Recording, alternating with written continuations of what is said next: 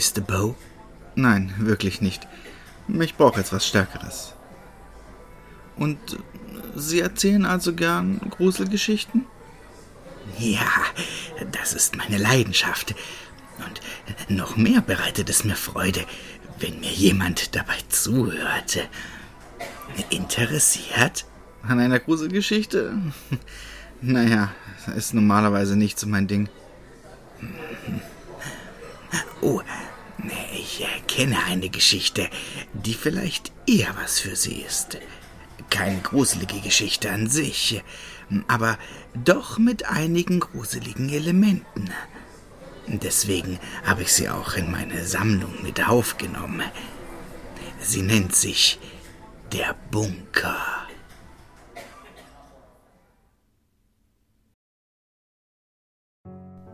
Also, sei schön brav. Ich bin bald wieder zurück. Deine Mutter und dein Bruder müssten auch bald wieder hier sein. Das Mädchen nickte nur und ihr Vater lächelte, während er sich die Atemmaske überzog, dann die Steckkarte ins Schloss schob und die dicke Stahltür aufzog. Er trat hindurch und verriegelte sie hinter sich wieder. Das Mädchen blieb allein im dämmerigen Schein der Deckenbeleuchtung zurück.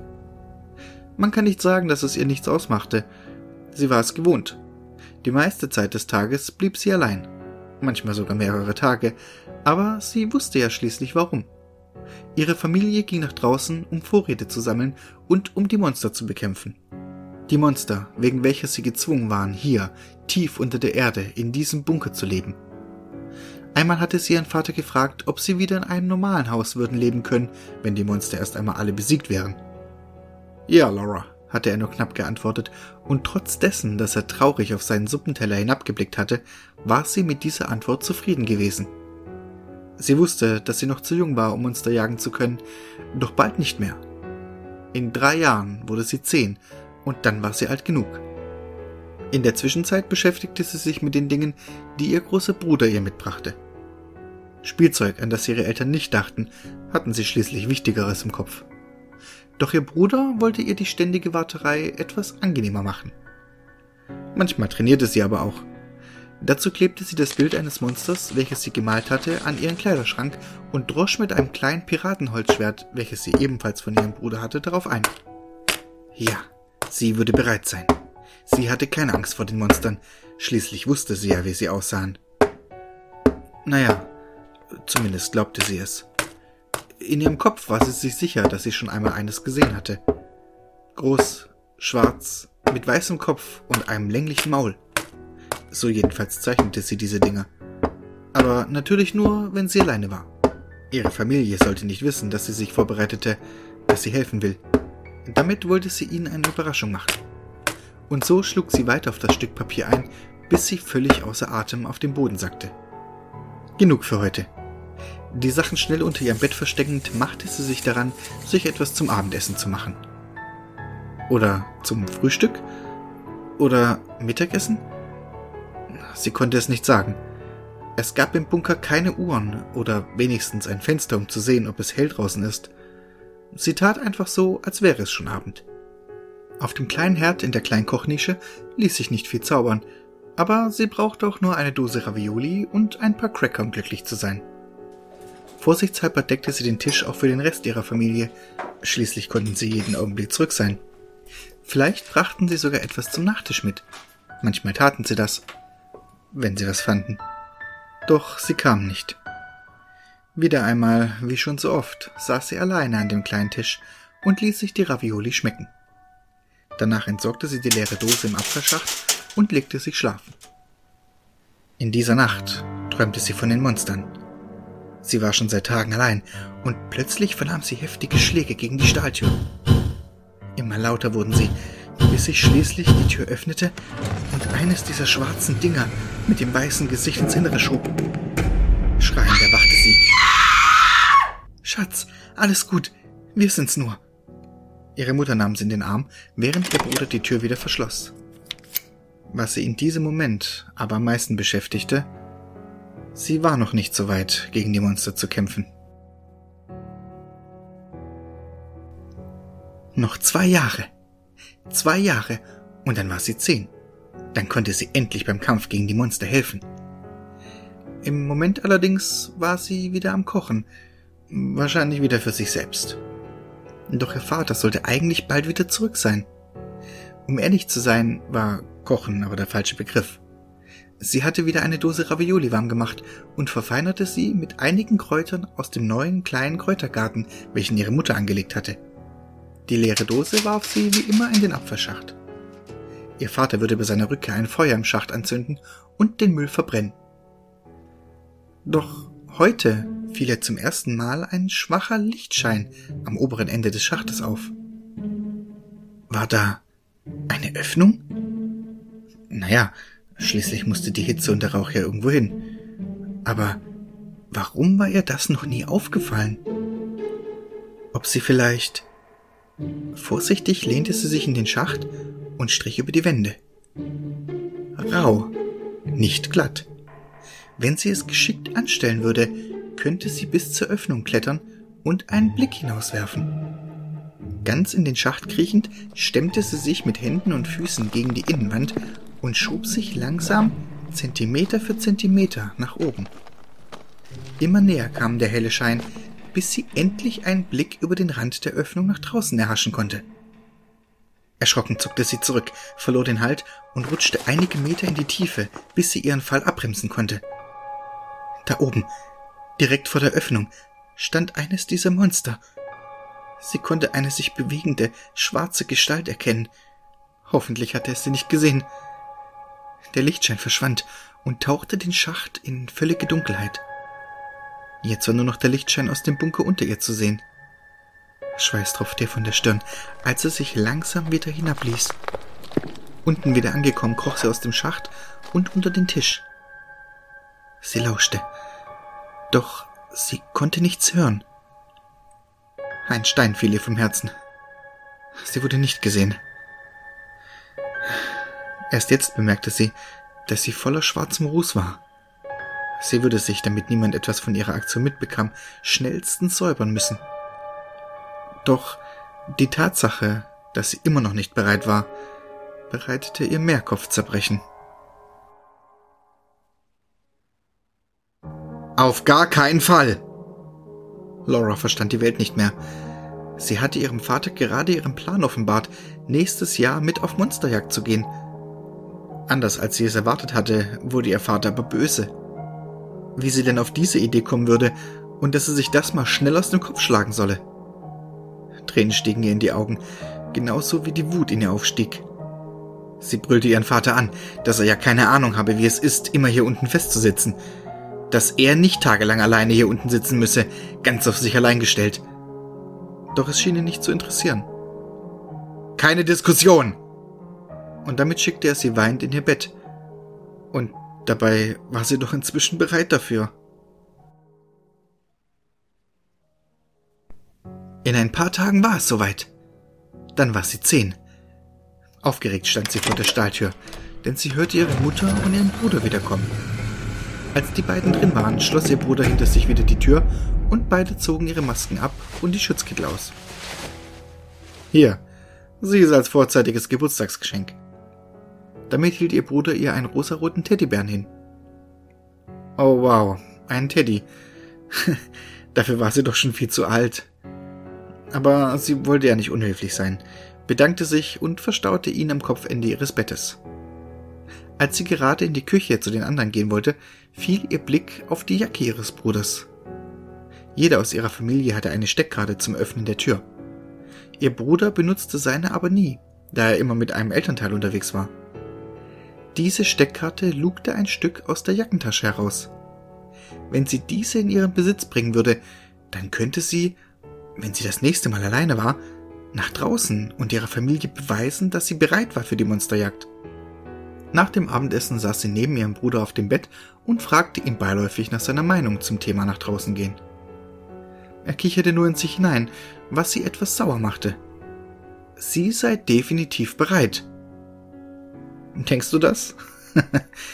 du hast keine Ahnung, wie es ist, einem der Monster gegenüberzustehen. Kennst nicht das Gefühl, wenn einem eins dieser Dinge auf den Fersen ist und man nicht weiß, ob man es lebend nach Hause schafft. Du hast noch nicht mit ansehen müssen, wenn diese Dinger sich über einen Menschen hermachen. Also glaub mir, Du bist nicht bereit. Erneut beteuerte sie, dass sie es sei. Sie habe keine Angst vor den Monstern, und schnell wäre sie ja auch. Doch ihr Bruder drehte sich weg und ignorierte sie. Sie hatte es so satt. In dieser Nacht würde sie es tun. Als alle schliefen, nahm sie die Steckkarte ihres Bruders an sich. Sie würde es ihnen zeigen. Heute war es soweit. Heute war ihr zehnter Geburtstag. Einerseits konnte sie sich nicht richtig freuen, denn es war ihr großer Tag und sie war wieder einmal allein. Auf der anderen Seite, es war ihr großer Tag. Heute würde sie den Bunker verlassen. Ihrem Bruder war das Fehlen seiner Steckkarte nicht aufgefallen, also würde sie die Gelegenheit nutzen. Sie zog sich eine der Schutzjacken an, welche etwas zu groß für sie war, und hing sich eine der Schutzmasken um. Dann ging sie zum Bett ihres Vaters und hob die Matratze etwas an. Schon vor langem hatte sie die versteckten Waffen gefunden. Was sollte sie auch den ganzen Tag allein hier im Bunker machen? Da vertrieb sie sich die Zeit und nahm alles ganz genau unter die Lupe. Sie griff sich eine Art Messer mit langer Klinge. Fast schon ein Miniaturschwert. Vorsichtig steckte sie es sich in den Gürtel und fummelte die Steckkarte aus der Tasche. Langsam schob sie diese in den dafür vorgesehenen Schlitz an der Tür, bis sie einrastete. Dann zog sie sich die Schutzmaske übers Gesicht und legte den Hebel um, welcher die Tür verriegelt hielt. Kräftig musste sie an der Tür ziehen, bis sie nachgab und sich öffnete. Sie zog die Steckkarte, trat dann vor die Tür und schloss diese hinter sich wieder. Als sie dieser den Rücken zuwandte, fiel ihr Blick auf die lange Treppe, die sich vorher ausbreitete. Allen Mut zusammennehmend erklomm sie diese und stand dann am oberen Ende wieder vor einer Tür. Keine Stahltür, sondern eine aus Holz. Langsam legte sie eine Hand auf die Klinke und drückte sie dann nach unten. Sie war nicht verschlossen und schwang nach außen auf. Helles Licht flutete das dunkle Treppenhaus und blendete sie so sehr, dass sie sich die Hände vors Gesicht halten musste. Als ihre Sicht besser wurde, traute sie ihren Augen nicht.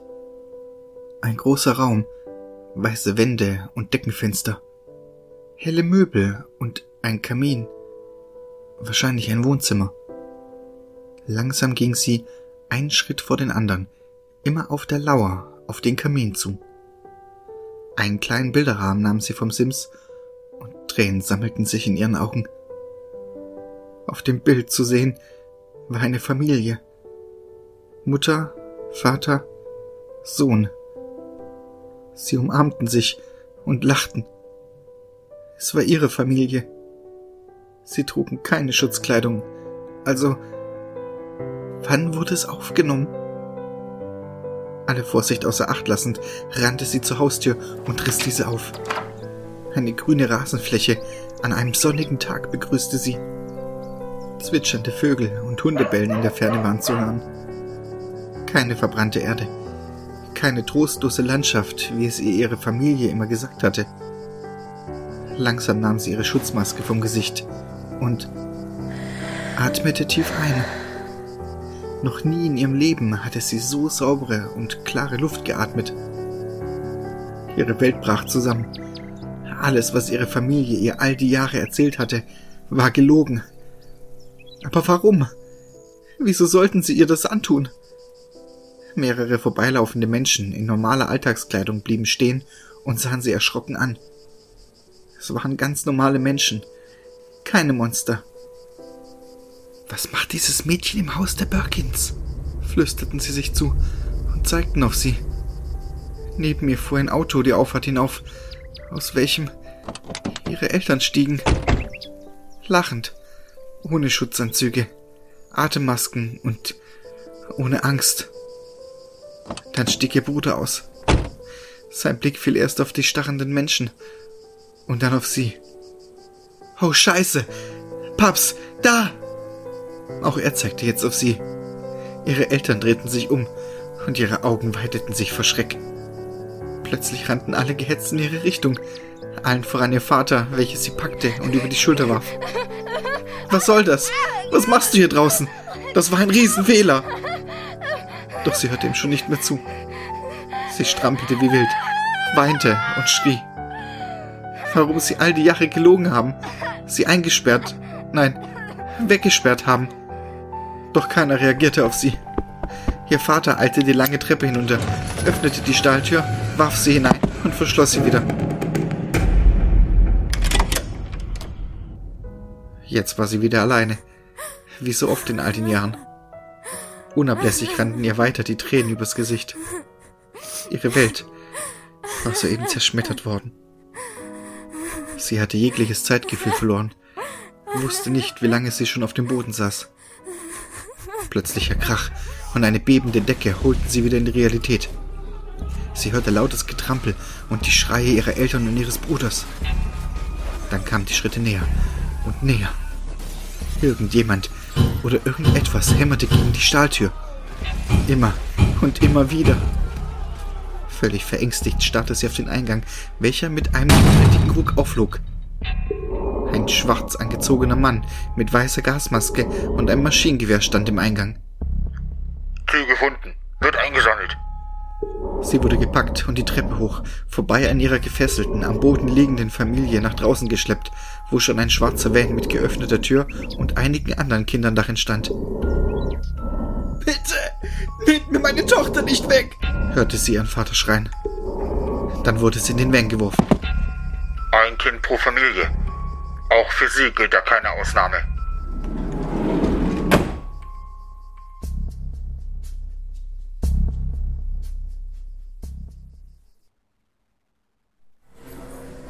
Hier ist Ihr Drink, Mr. Bow.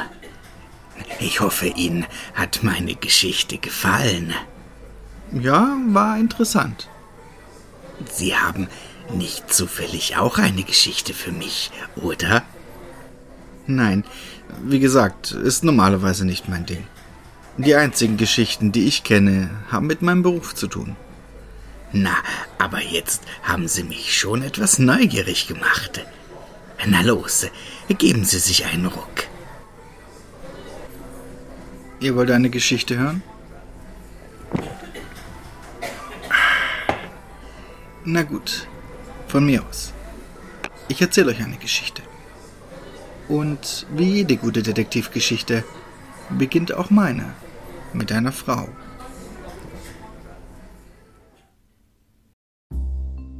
Der Tag war verdammt heiß. Und trotz dessen, dass die Sonne gerade unterging, sollte sich das nicht ändern.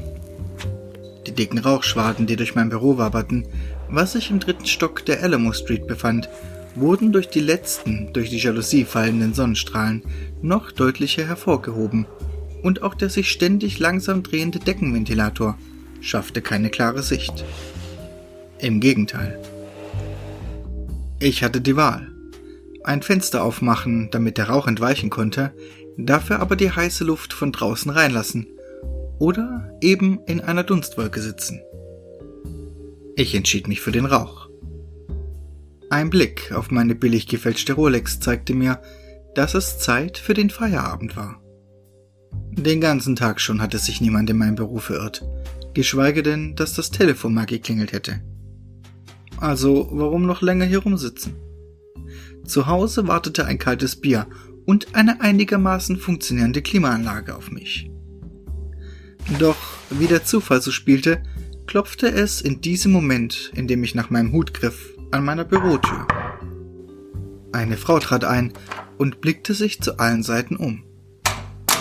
Sie war perfekt.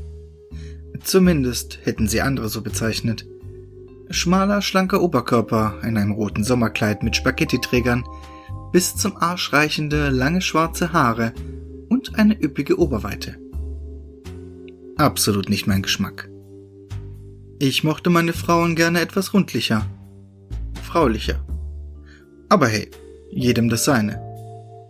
Den Hut und die Sonnenbrille verstand ich ja noch, aber das Halstuch, welches sie umhatte, nicht.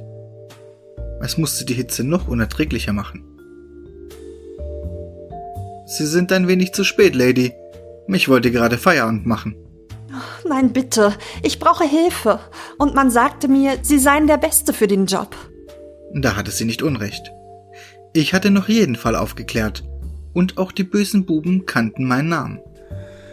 Seufzend hing ich meinen Hut wieder an die Garderobe, setzte mich in meinen ledernen, quietschenden Schreibtischstuhl und zündete mir eine weitere Zigarette an.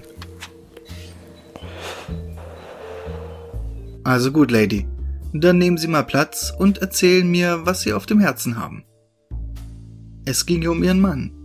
Er sei in letzter Zeit so aggressiv und hatte auch Hand an sie angelegt. Dann nahm sie den Schal ab und ich sah den Grund, warum sie ihn trug. Sie hatte mehrere blaue Flecken an ihrem Hals.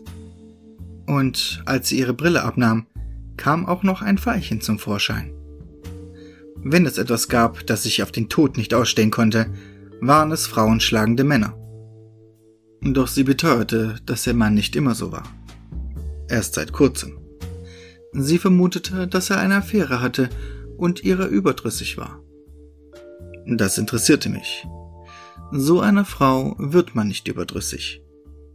Ich hatte einen neuen Fall. Und so stand ich ganz klassisch am nächsten Tag in meinem abgewrackten Peugeot 403 sitzend vor dem Haus der Lady in Rot, welche übrigens auf den Namen Miss Monroe hörte. Ein schönes großes Haus, etwas abseits der Stadt. Bei anbrechender Dunkelheit kam endlich ein Mann in grauem Anzug zur Haustür raus.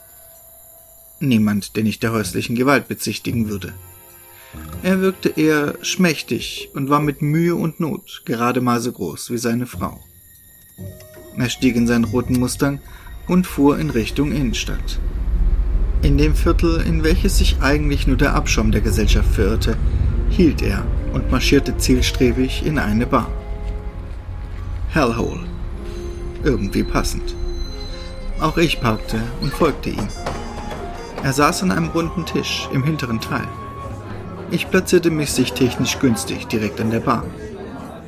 Ein großer, glatzköpfiger Typ, übersät mit Tattoos, setzte sich neben ihn und starrte ihn böse an. Man sah, dass Mr. Monroe nervös war. Er stotterte ein paar Worte, die ich leider nicht verstehen konnte, als der Glatzkopf plötzlich den Kopf seines Gegenübers auf den Tisch donnerte, ihm etwas Unverständliches entgegenspie und dann wieder verschwand. Sich den Kopf haltend stand er auf, zupfte seinen Anzug zurecht und begab sich in Richtung Ausgang, wo sich ihm eine Brünette in den Weg stellte. Sie streichelte seinen Rücken, was ihm ein Lächeln ins Gesicht zauberte, und beide verschwanden nach draußen. Zwei Fragen taten sich auf. Wer war der Glatzkopf? Und vor allem, wer war die Frau? Es war definitiv nicht Mrs. Monroe. Sollte sie wirklich recht haben und ihr Mann hatte eine Affäre? Schnell bezahlte ich und eilte den beiden hinterher nach draußen. Doch sie waren schon nicht mehr zu sehen. Dann fiel ein Schuss nicht weit entfernt, welcher mich zusammenfahren ließ. Schnell zog ich meine Waffe und eilte in die kleine Gasse neben dem Hellhole, von wo der Schuss gekommen sein musste. Es war zu spät. Ich fand Mr. Monroe leblos und mit einem blutigen Loch in der Brust auf dem Boden, während ich auf der anderen Seite der Gasse einen Schatten um die Ecke huschen sah. Weitere Fragen taten sich auf. Warum? Und vor allem, wer? War es die Frau gewesen, mit welcher er den Laden verlassen hatte? Die Statur der Frau passte aber nicht zum verschwindenden Schatten. Hatte der Schatten überhaupt etwas damit zu tun? Und wenn nicht, wo war dann die Brünette? Das Einzige, was ich jetzt tun konnte und auch tat, war die Polizei zu alarmieren. Ich berichtete kurz, was passiert war, behielt aber das, was ich in der Bar beobachtet hatte, für mich. Damit hatte es sich auch schon für heute. Die herumspringende Polizei würde meine eigenen Ermittlungen nur behindern. Das würde ich auf morgen verschieben.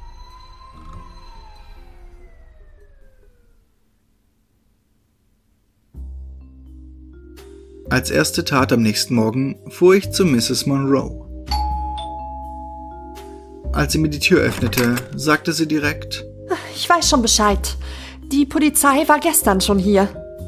Sie bat mich herein und in die Küche. Und? Haben Sie etwas herausgefunden? Hat mein Mann mich betrogen? Für eine Trauernde war sie mir entschieden zu untraurig. Ich habe leider noch keine konkreten Hinweise, meine gestrigen Ermittlungen haben einige Fragen aufgeworfen. Zum Beispiel, war Ihr Mann des Öfteren in der Innenstadt? Um präzise zu sein, in einer Bar namens Hellhole. Woher soll ich das wissen?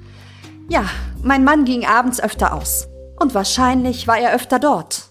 Ich sagte doch, ich vermute, er hat mich betrogen. Genau deswegen habe ich sie doch engagiert. Und ich werde den Fall lösen. Keine Sorge. Mrs. Monroe, hatte ihr Mann Feinde? Keine Ahnung. Aber da er erschossen wurde, würde ich mal vermuten, ja. Der leicht genervte Unterton entging mir nicht. Keine Ahnung, warum die Frau so abweisend war, aber hier würde ich erst einmal nicht weiterkommen. Ich verabschiedete mich und fuhr wieder in die Stadt. Jetzt würde ich mich um den Glatzköpfigen kümmern. Glücklicherweise fand ich ihn am selben Tisch wie schon am Abend zuvor. Als ich mich zu ihm setzte, starrte er mich finster an. Was willst du denn? Los, verpiss dich! Bo, mein Name. Ich hätte da ein paar Fragen zu dem Mann, mit dem Sie gestern gesprochen haben. Bo? Der Schnüffler? Ich denke nicht, dass ich Ihnen was zu sagen habe. Naja, falls Sie es nicht mitbekommen haben, hier um die Ecke wurde gestern ein Mann erschossen. Ich denke, die Polizei würde sich sehr dafür interessieren, dass er gestern diese Bar zusammen mit einer Frau verlassen hatte. Und mehr noch, dass ich sie beide zusammen gesehen habe. Und sie waren nicht gerade freundlich zu ihm. Hey, Moment mal. Ich lasse mir hier keinen Mord anhängen. Dann sollten Sie besser anfangen, meine Fragen zu beantworten, Mister. Sykes. Also gut. Ja, dieser Knilch Monroe war gestern hier, konnte seine Schulden wieder nicht bezahlen und hatte sogar die Frechheit, mich um noch mehr Geld zu bitten. Da hätten wir doch schon ein Motiv. Hey, ich sagte doch, ich habe nichts mit dem Tod zu tun. Mr. Sykes, kennen Sie die Frau, die ihn gestern mit hinaus begleitet hat? Maika? Ja, natürlich. Jeder kennt Maika. Und mit kennen meinen Sie? Ja, sie ist eine Prostituierte. Keine Ahnung, wie er sich die leisten konnte, wo er doch kein Geld hatte. Prostituierte. Hatte Mrs. Monroe doch recht gehabt. Ist es nicht wahrscheinlich, dass er das Geld eben für diese Dame gebraucht hat? Nein, glaube ich nicht. Er erzählte immer etwas davon, dass er den Lebensstandard seiner Frau finanzieren musste. Aber wer über seine Verhältnisse lebt, obwohl er es sich nicht leisten kann, macht eben was falsch. Da haben Sie natürlich recht. Ich danke Ihnen für Ihre Zeit, Mr. Sykes. Ich stand auf und ging in Richtung Ausgang. Ach, eine letzte Frage hätte ich noch. Können Sie mir sagen, wo ich diese Maika finde? Die Adresse, die mir Sykes gab, führte mich in eine noch heruntergekommenere Gegend. Ich dachte eigentlich nicht, dass dies möglich sei, aber ich hatte mich getäuscht. Das Gebäude, welches ich betrat, war alt, baufällig und mit Ungeziefer durchseucht. Die Wohnung, wenn man es so nennen konnte, befand sich im zweiten Stock.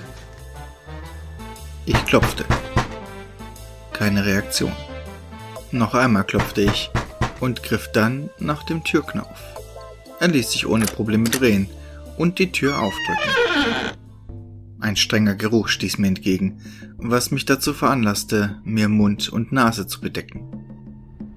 Ich betrat die Wohnung und fand Maika. Allerdings nicht so, wie ich es gehofft hatte. Sie lag auf dem Boden, leblos, mit mehreren Messerstichen am Körper und durchschnittener Kehle. Neben mir an der Wand prangte eine Nachricht, mit ihrem eigenen Blut geschrieben. Für seine Taten muss man büßen. Ein Knarzen hinter mir ließ mich herumfahren und noch in der Drehung zog ich meine Waffe. Eine maskierte Person stand vor mir, sprang mich förmlich an. Er riss meine Hand nach oben, sodass der Schuss in die Decke ging. Ein Schlagabtausch begann, der mich immer weiter nach hinten trieb und schließlich durch das Fenster hinaus beförderte. Noch im Fallen feuerte ich abermals und traf. Dann kam ein Auto, welches ich vor dem Gebäude gepackt hatte, immer näher. Und dann wurde alles schwarz.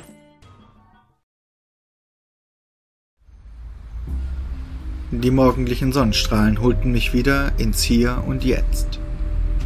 Mein ganzer Körper schmerzte. Ein, zwei gebrochene Rippen und wahrscheinlich eine Gehirnerschütterung. Aber ich war am Leben. Mich vom zerbeulten Dach meines Peugeot 403 runterrollend, humpelte ich los. Ich war mir sicher, den Fall gelöst zu haben. Meine Mandantin würde mir einiges zu erklären haben.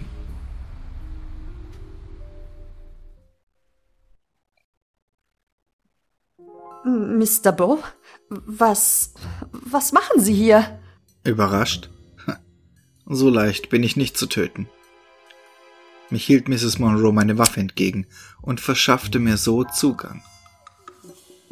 Sie schulden mir ein paar Antworten. Ich habe keine Ahnung, wovon Sie reden. Ach nein, das sehe ich anders. Seltsam, dass Sie hier Blutflecken auf dem teuren Marmorboden haben. Ich habe mich geschnitten und. Blödsinn. Mein Angreifer, der mich in der Wohnung einer Prostituierten töten wollte, wurde von mir angeschossen. Komischerweise war es die Prostituierte, welche auch ihr Mann aufgesucht hatte. Ich bin mir ziemlich sicher, dass mein Angreifer sich in ihrem Haus befindet. Oder irre ich mich da, Mr. Sykes? Hinter einer der Marmorsäulen trat ein breiter Mann hervor und hielt sich die stark blutende Wunde am Bauch fest. Er richtete im Gegenzug eine Waffe auf mich. Du bist gut, Nöffler. Ja, das stimmt. Ich wäre Ihnen trotzdem dankbar, mich ins Bild zu bringen. Das ist ganz einfach. Mein Mann hat unser ganzes Geld für eine Nutte ausgegeben. Als ihm das Geld ausging, hatte er sich noch mehr von Sykes geliehen. Und da er seine Schulden nicht bezahlen konnte, nahm ich mir stattdessen seine Frau. Und da sie beide mit der Situation nicht zufrieden waren, musste sowohl Mr. Monroe als auch die Prostituierte verschwinden. Aber weshalb mich ins Spiel bringen? Na, um den Schein zu wahren. Sie waren mein Alibi. Die besorgte Ehefrau, die ihren Mann beobachten lässt. Keiner wäre auf die Idee gekommen, dass ich etwas mit dem Mord an meinem Mann zu tun haben würde. Leider waren sie ein wenig zu gut und Sykes ein wenig zu unfähig. Wir können noch immer alles ins Reine bringen. Wir töten ihn jetzt und keiner wird uns auf die Schliche kommen. Ein Schuss peitschte auf und Sykes sackte mit einem Ausdruck der Überraschung auf seinem Gesicht zu Boden. Mein Blick richtete ich auf die qualmende Waffe in der Hand von Mrs. Monroe. Nun schauen Sie nicht so. Sie haben Sykes, den Mörder meines Mannes und dieser Prostituierten, bis zu meinem Haus verfolgt. Er war von mir besessen und bereit, jeden zu töten, der ihm im Weg stand. Sie haben sich im Kampf gegenseitig erschossen und ich bin fein raus. Die näher kommenden Sirenen lenkten die Dame in Rot ab, wenn auch nur für einen kurzen Augenblick. Dieser Augenblick reichte aus, um meine Waffe abzufeuern und ihr ihre aus der Hand zu schießen. Es tut mir leid, Mrs. Monroe. Die Polizei hatte ich im Vorfeld schon informiert. Sie wird in wenigen Minuten das Haus umstellt haben und es stürmen. Das Spiel ist aus.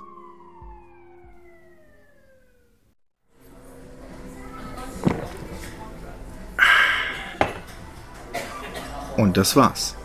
Die Dame in Rot wurde festgenommen und wegen Mordes und Anstiftung zum Mord verurteilt.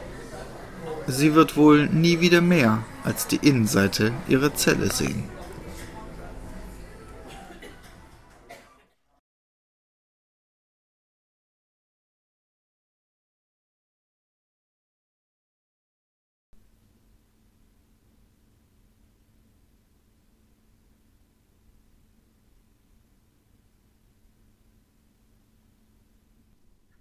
Er weiß es. Er ist bestimmt nicht zufällig hier aufgetaucht. Ich muss etwas unternehmen, bevor er handeln kann. Nur was? Ah, ich habe die Idee. Ich habe noch die Formel aus dem Buch vom Cryptkeeper im Kopf. Ich schicke ihn einfach in eine andere Dimension.